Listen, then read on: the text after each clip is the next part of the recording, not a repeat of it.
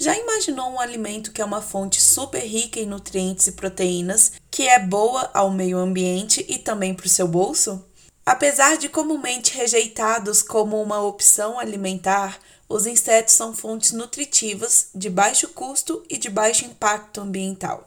De acordo com a Organização das Nações Unidas, ONU, é previsto um aumento de 70 a 88% na demanda de proteína animal até 2050, já que a previsão do crescimento da população mundial até lá é de chegar a 10 bilhões de pessoas, fazendo com que seja necessário considerar incluir esse grupo na nossa alimentação.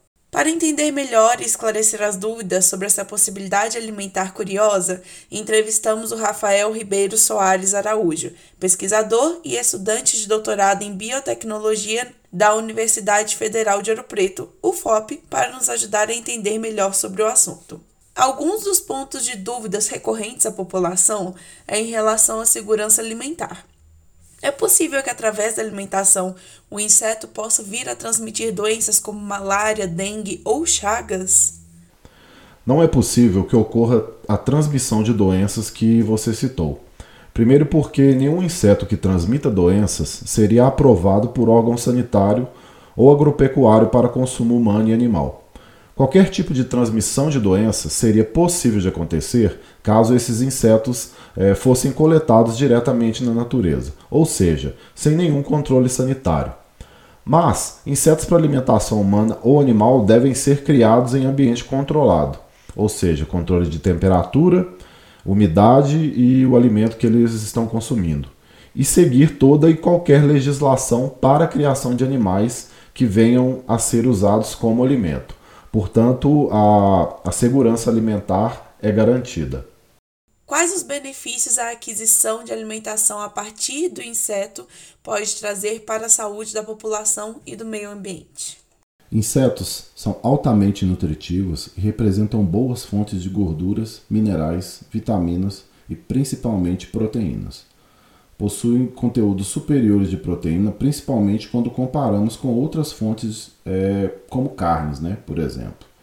Tem espécies de grilo que possuem em torno de 65% de proteína, e tenébrios chegam a quase 45%, e que são valores consideráveis quando a gente compara com essas outras fontes, né, como as carnes, como a carne de frango que eu citei.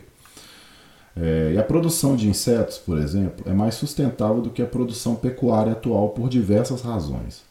Por exemplo, menor emissão de gases de efeito estufa e compostos amoníacos, necessidade de menores áreas para produção e maior eficiência na conversão alimentar. É uma menor quantidade de água para criação e, produ e produção também. Então, os custos para o meio ambiente são bem menores do que a pecuária tradicional. E esses fatores são preponderantes para que se tornem fontes de proteínas, inclusive mais baratas, ou seja, que sejam mais acessíveis ao bolso do consumidor. Como é possível começar a induzir e adaptar insetos na alimentação? Você acredita que a população venha se adaptar a essa nova possibilidade? Hoje, os insetos podem ser encontrados em formulações para alimentação animal in natura ou mesmo processados das mais diversas formas, também para alimentação humana. O fato de se desenvolverem cada vez mais tecnologias de produção e processamento em massa e ainda inúmeras pesquisas no tema, não só alimentação, mostram sinais de um mercado potencial que esses animais, muitas vezes tratados como repugnantes e vetores de moléstias, possam vir a conquistar. Eu acho que o que é possível é oferecer mais opções de alimentos que não causem tantos danos ambientais em função de suas formas de produção. E certamente os insetos entram nesses grupos de alimentos com qualidade nutricional e que não causem tantos danos ao ambiente. No final das contas, o que será determinante serão as escolhas das pessoas, e por, até porque opções é, nós teremos. Reportagem por Maria Letícia para a Rádio Real FM.